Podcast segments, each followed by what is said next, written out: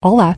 A semana passada falei sobre como os nossos ídolos e super-heróis nos podem inspirar a melhorar as nossas competências. E por falar em inspiração, hoje o tema é sobre a importância da originalidade de pensamento. Quem pensa pela sua própria cabeça tem liberdade de espírito, competência-chave para se alargar horizontes. É tão fácil agir sem pensar, basta seguir os outros. Um exemplo clássico do pensamento dominante é o consumismo compra-se para estar na moda, compra-se para preencher o tédio ou o vazio, e quanto mais se compra, mais se quer comprar. Mas será que faz sentido alimentar este ciclo? A construção da opinião assenta em questionar e relativizar. A dada altura, é importante pôr em causa a cultura em que vivemos e os ensinamentos que recebemos na infância, porque uns continuam a fazer todo o sentido e outros tornam-se obsoletos em nome da nossa evolução. Por exemplo, quando eu era pequenina, ensinaram-me que não se devia comer de boné à mesa. Disseram-me que isso era falta de educação. Mas relativizando isso, cheguei à conclusão que usar boné faz parte do estilo de quem o usa e deixei cair essa crença. Atenção que questionar não é duvidar ou desconfiar. Questionar é pensar sobre um determinado assunto e adotar uma posição que reflita a nossa maneira de ser enquanto pessoas íntegras, fiéis aos seus valores e princípios. Daí a originalidade. Uma vez que cada um tem direito à sua opinião, não é necessário provar que nós é que temos razão, mas ainda assim caímos nessa tentação.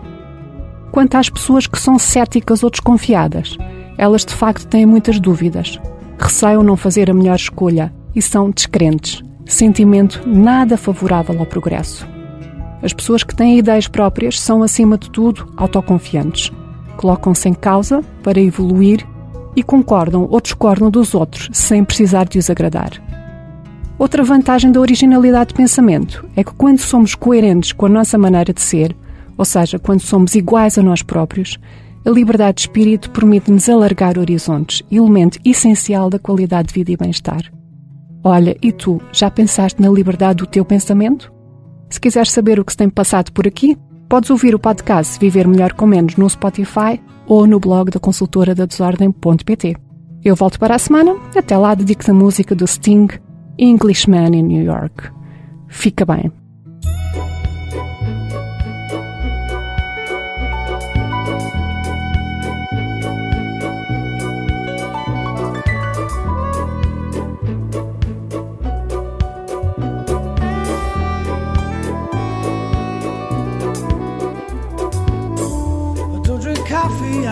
Tea, my dear.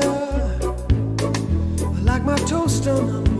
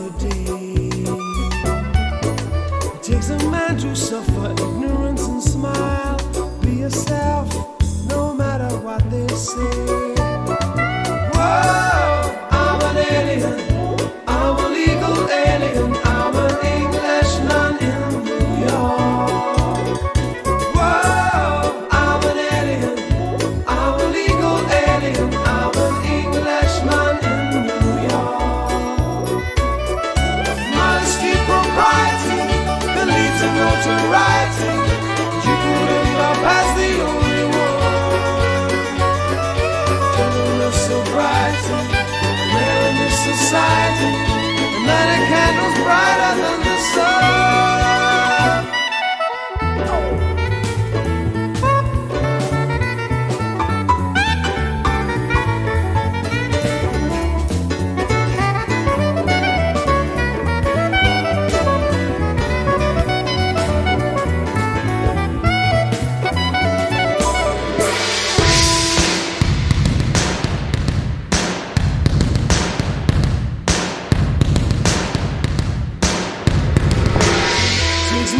to make a man. It takes more than a license for a gun. Confront your enemies, avoid them when you can. A gentleman will walk but never run.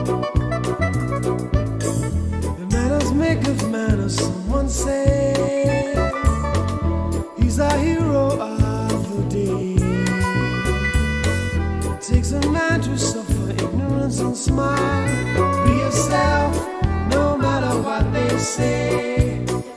Be yourself, no matter what they say. Be yourself, no matter what they say.